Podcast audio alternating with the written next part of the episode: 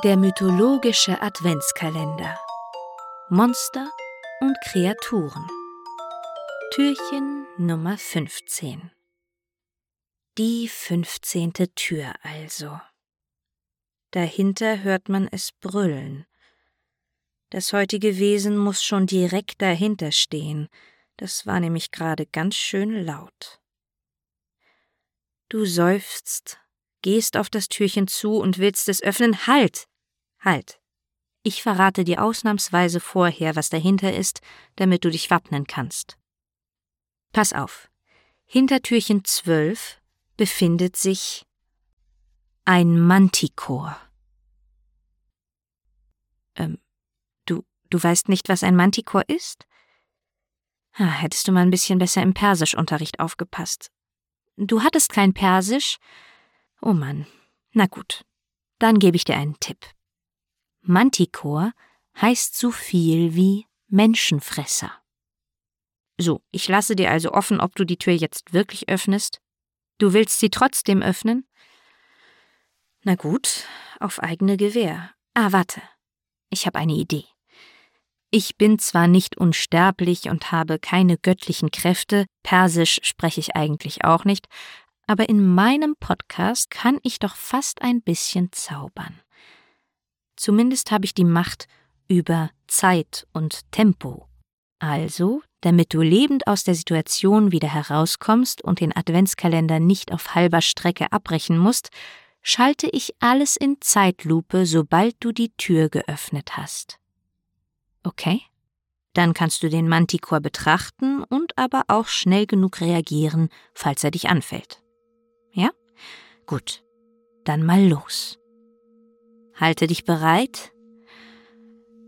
Du öffnest die Tür und wir tauchen ein in die Zeitlupe. Nur wenige Meter vor dir lauert der Mantikor bereits, wie eine Raubkatze vor dem Angriff. Du schaust in graublaue Menschenaugen. Der Rest des Gesichts und die Ohren sind menschlich, nur etwas größer und behaart. Der restliche Körper des Mantikor ist der eines Löwen mit struppigem, zinnoberrotem Fell. In Zeitlupe siehst du, wie seine Muskeln sich unterm Fell anspannen, sich zum Sprung bereit machen. Achtung!